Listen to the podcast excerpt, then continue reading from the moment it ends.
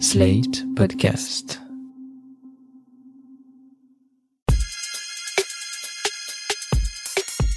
Salut chers auditeurs, salut chères auditrices, bienvenue dans Sans Algo, le podcast qui vous en fait découvrir d'autres.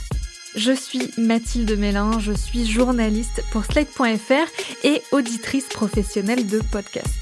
Cette semaine, j'ai envie de vous faire découvrir un portrait sonore que j'ai beaucoup aimé, même s'il n'est pas toujours très tendre ou justement parce qu'il ne l'est pas. Ce portrait, c'est celui de Jacques Mérine, célèbre gangster français des années 60 et 70 et à part le fait de savoir si ça se dit Mérine ou Mesrine, je pensais savoir tout ce qu'il y a à savoir sur lui, notamment grâce aux deux films avec Vincent Cassel qui l'érige un peu en braqueur au grand cœur, un Robin des Bois des temps modernes, mais ça, c'est la version cinéma. À la radio, Mérine est beaucoup moins reluisant, mais peut-être un peu plus intéressant. Je l'ai su dès que j'ai écouté le premier épisode de Mérine, et le sang, le podcast de Stéphane Berthomé pour Radio-Canada et France Culture, un portrait sonore en 6 épisodes de 30 minutes. Plutôt que de partir de l'enfance de Mérine, Stéphane Berthomé a fait le choix de commencer par ses années québécoises, puisque toute la thèse de ce podcast, c'est que c'est au Canada que la légende Mérine a pris ses racines. Il y débarque en 68 avec sa compagne. À l'époque, c'est un voyou recherché pour des vols et des petits braquages. Mais c'est au Canada qu'il devient un vrai braqueur, notamment aux côtés de Jean-Paul Mercier, qui est son complice. Et ça, c'est Michel Ardouin, un autre complice qu'il raconte. On dit toujours qu'un mec qui a braqué au Québec peut braquer dans le monde entier. C'est très dur, il faut être très professionnel et très rapide. Il a attaqué quelques banques avec Jean-Paul Mercier et c'est devenu un très bon braqueur. Il était très bon.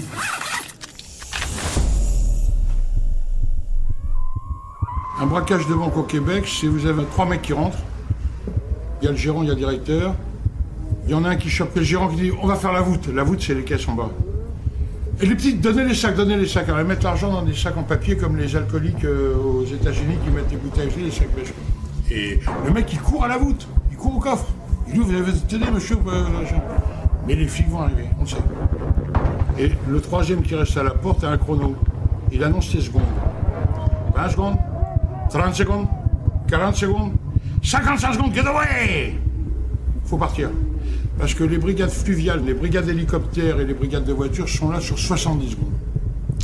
Mais il y a fusillade une fois sur deux. Et les bœufs là-bas tirent immédiatement.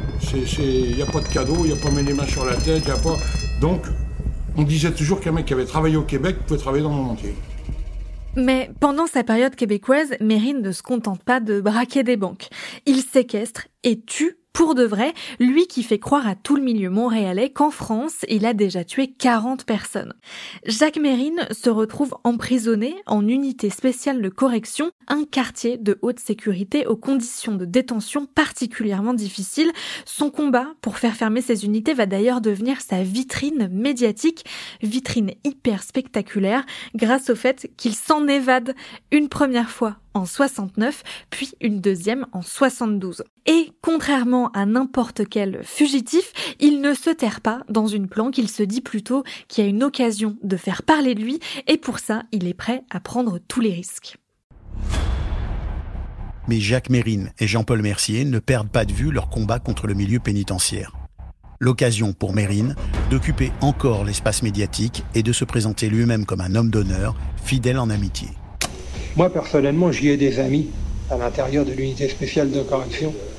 Et tant que je vais être libre, je vous le dis, tant que je vais être libre, je serai peut-être plus libre dans une heure, peut-être plus libre dans deux heures. Mais tant que je vais être libre, je vais faire quelque chose pour faire fermer l'unité spéciale de correction. Je risque de faire mal, très mal. En septembre 1972, Mercier et Mérine tentent d'attaquer le pénitencier de Saint-Vincent-de-Paul pour provoquer une évasion de masse.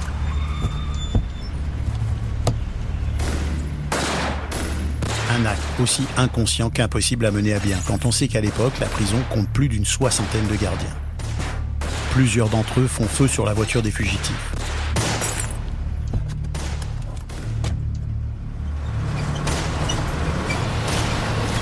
Mercier et Mérine sont tous les deux blessés, mais ils parviennent à s'en sortir malgré tout.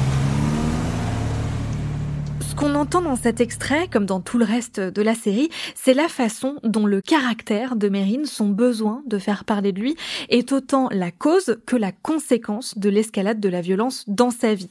On apprend comment il s'est servi des médias pour créer sa légende en faisant la une des journaux avec des entretiens exclusifs alors qu'il était en cavale, en enregistrant des disques pour donner en longueur sa vision du système carcéral, bref, en façonnant son image de héros grâce à ses propres livres et surtout grâce aux journalistes.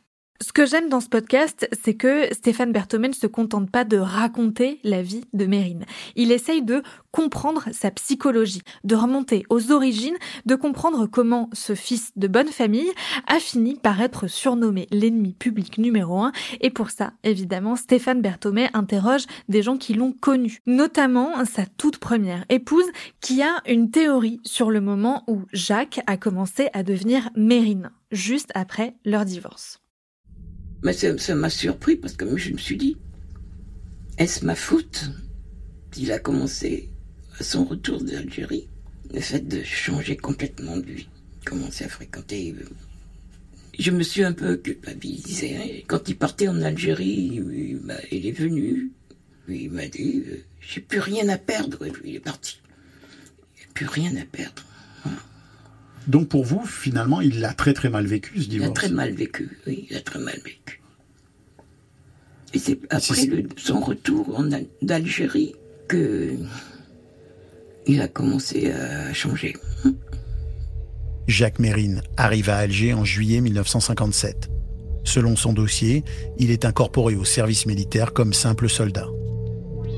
S'il est fait état de quelques décorations reçues, son dossier mentionne surtout qu'il est affecté à un groupe de soutien, le matériel, et non à un groupe de terrain ou une section opérationnelle. Dans l'instinct de mort, il explique que euh, Algérie, il a vu, il a fait, et on lui a fait faire des choses tellement horribles qu'il euh, était incapable de se réinsérer euh, dans la vie civile de manière normale. Je vous le disais au début de ce podcast, je trouve que Mérine, l'orgueil et le sang est un portrait intéressant aussi à cause du point de vue qu'il adopte. Stéphane Berthomé est un ancien policier reconverti dans les médias et ce double point de vue transpire dans tous les épisodes. On sent que Berthomé ne porte pas Mérine dans son cœur et qu'il a envie de montrer aux auditeurs que non seulement c'était un criminel, mais que toute la légende autour de ce criminel est basée sur de la violence et pas mal d'esbroufs. Il y a pas mal d'archives sonores, à commencer par la voix de Jacques Mérine en personne. Je le savais pas, mais il a enregistré un long monologue sur un 33 tours pour diffuser aux abonnés d'un journal de faits divers québécois ses mémoires et sa vision politique autour des prisons. Il y a aussi des interviews de personnes qui ont connu Mérine, d'un ancien complice à son avocate en passant par les policiers qui l'ont tué. Certaines scènes sont tellement bien mises en son qu'on se rapproche un peu parfois de la fiction, comme euh, la scène de sa mort à la fin de la série. Le travail de réalisation signé Cédric Chabuel donne vraiment une couleur particulière à ce portrait sonore, le tout premier de Stéphane Berthomé que j'avais déjà reçu dans le Sans Algo numéro 5 pour parler, rappelez-vous, de son podcast d'enquête L'ombre du doute. Je le reçois à nouveau aujourd'hui, cette fois pour parler de Mérine et de son travail sur ce portrait radiophonique d'une personnalité plus grande que nature. Bonjour Stéphane Berthomé. Bonjour. Qu'est-ce qui vous a donné l'idée de vous pencher sur euh, la vie et la carrière criminelle de Jacques Mérine? Son parcours, la surmédiatisation du personnage, l'image qu'on voit encore beaucoup dans les médias ou, ou dans la musique ou euh, sur les réseaux sociaux de ce bandit de grand chemin un peu euh, Robin des Bois, euh, un peu anticapitaliste. donc c'était d'essayer de voir si à travers toutes les couches de cette médiatisation là, il y avait une autre réalité, il y avait un autre personnage, il y avait une autre histoire et de voir aussi derrière le mythe quel était l'homme, qu'est-ce qu'il y avait comme d'humain derrière tout ça. Donc au fond d'aller chercher un peu le réel. Parce que vous, qu'est-ce que vous saviez de lui avant de commencer à, enquêter? Ni plus ni moins, je pense que la plupart des gens, évidemment, comme moi, je, suis dans les affaires criminelles, je m'intéresse à ça depuis très longtemps. Euh, pour moi, il fait partie un peu de mon, mon patrimoine culturel, mais pas plus que n'importe qui finalement.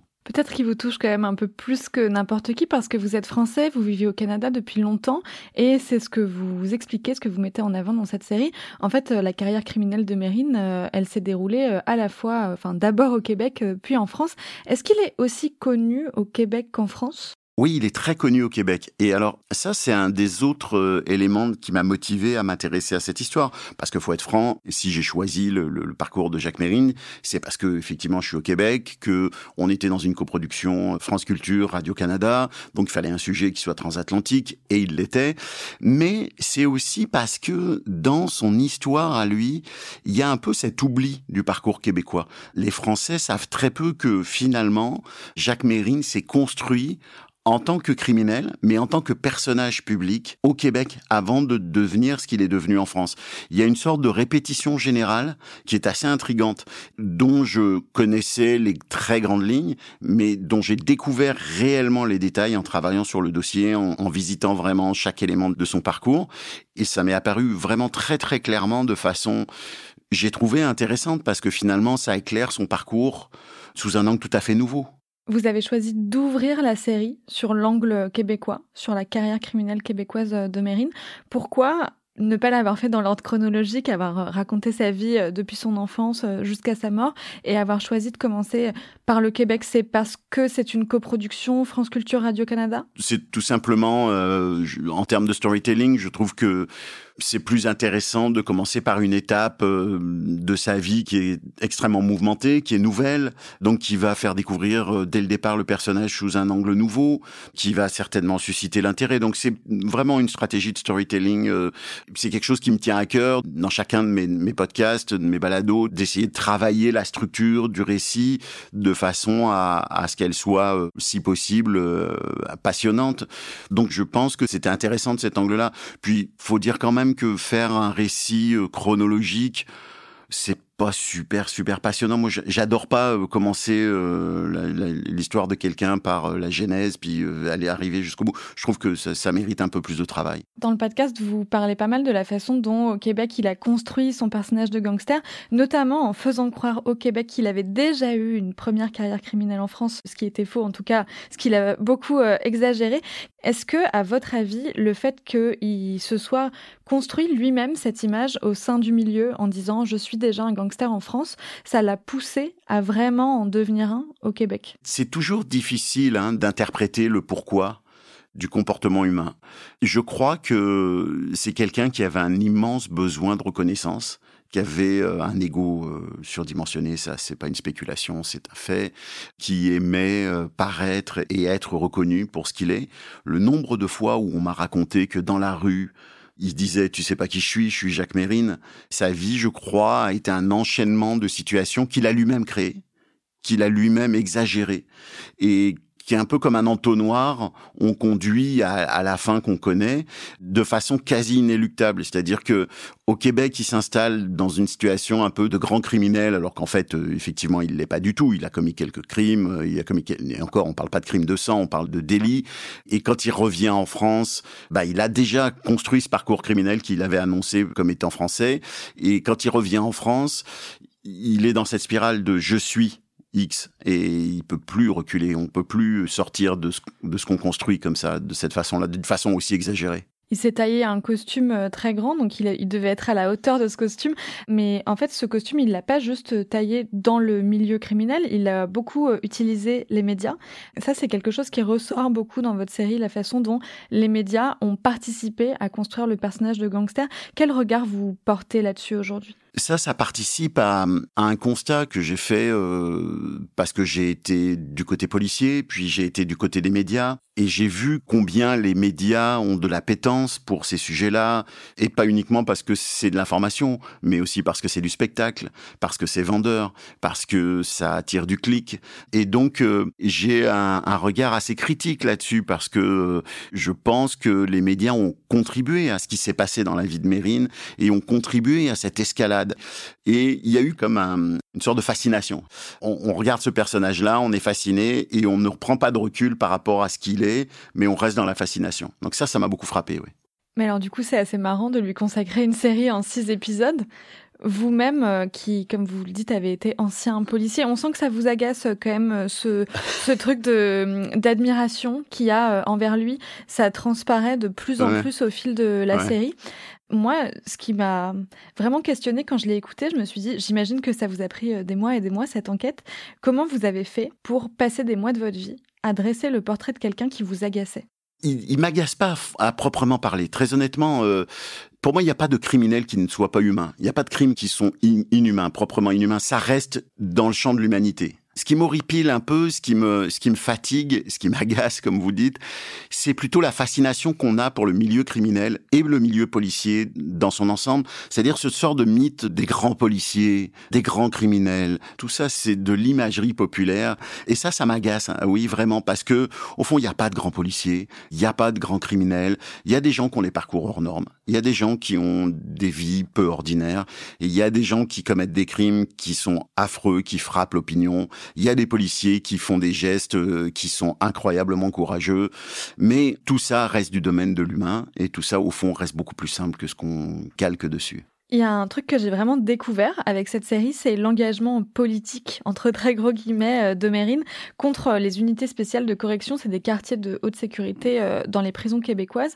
Quel rôle il a joué vraiment dans la politique carcérale euh, québécoise? Est-ce que le fait que lui s'engage publiquement pour parler des QHS a eu un impact sur la politique carcérale dans le pays? En réalité, Jacques Mérine a été un peu le, le Forrest Gump du crime c'est que il a été au bon endroit au bon moment. Il est arrivé au Québec et il était incarcéré dans un système pénitentiaire qui était extrêmement dur. Et alors qu'il avait déjà été incarcéré en France, c'est là qu'il s'est trouvé une cause et qu'il a dit mais c'est pas possible, c'est inhumain, etc. Donc au fond, et ça c'est un des éléments de la vie de Mérine, c'est que on peut pratiquement dans chacun de ses gestes identifier une raison personnelle. C'est assez frappant. Et donc, les quartiers de sécurité, c'est ça qui se passe. C'est qu'il arrive au Québec, il y a un débat là-dessus. Son avocat, qui est maître Daou, qui est quand même un phénomène, qui est un avocat, qui est propriétaire d'un journal qui traite des affaires criminelles, se sert quasiment de Mérine comme un porte-parole. Lui devient un peu le porte-étendard d'une cause, parce qu'il y a une cause derrière, il y a une vraie cause, il y a des gens qui se battent contre ce système-là. Et quand il revient en France, il arrive en pleine période où justement il y a le même débat avec euh, des philosophes, des penseurs, euh, donc de gens qui, avec qui Mérine n'a aucun lien ni aucun rapport, mais il devient aussi d'une certaine façon à nouveau ce porte-étendard-là parce que il est très visible. Au fond, c'est un marqueur. Au fond, ce que m'a dit quelqu'un qui je trouve très juste, c'est que finalement Mérine, c'est l'homme de son temps. C'est l'homme des années 80. Et dans ces années-là, c'était ces sujets-là. C'est la deuxième fois que vous faites euh, un podcast ou un balado en coproduction euh, Radio-Canada France Culture après French Connection en 2020. Comment ça fonctionne une coproduction entre deux grosses radios publiques dans des pays différents comme ça? Est-ce que c'est très différent des balados que vous faites uniquement pour Radio-Canada? Non, en fait, c'est pas plus compliqué. C'est quand même deux grosses structures. C'est quand même des structures qui ont des lignes éditoriales, qui ont un savoir-faire en termes de podcast. Euh, j'ai appris avec le temps à apprécier le jugement des autres sur mon travail pendant que je travaille et à en tenir compte. Je vois ça comme quelque chose finalement de plus riche puisque j'ai deux retours. Toutes ces questions qui me sont posées quand on commence à, sortir les premières versions, moi je trouve qu'elles enrichissent le travail, elles, m'amènent à, aller plus loin. Donc au final, elles sont très positives. Donc je vois ça plutôt comme quelque chose qui bonifie le travail. Vous avez travaillé avec euh, Cédric Chabuel à la réalisation. Vous travaillez euh, souvent en binôme. C'était quoi le plus gros défi de réalisation de cette série? En fait, euh, je vais vous raconter une anecdote dans le déroulement du, travail. Au départ, moi, quand j'ai mené ma pré-recherche, parce que je mène une pré-recherche avant que le projet démarre réellement, parte en développement, etc. J'avais identifié à peu près un, six épisodes de 30 minutes. Je disais, il y a tellement de matériel qu'il faut y aller sur six épisodes. Et puis, pour diverses raisons, Radio-Canada, France Culture, était plus partant pour quatre épisodes. On essaie de faire entrer la recherche dans quatre épisodes, c'est pas facile.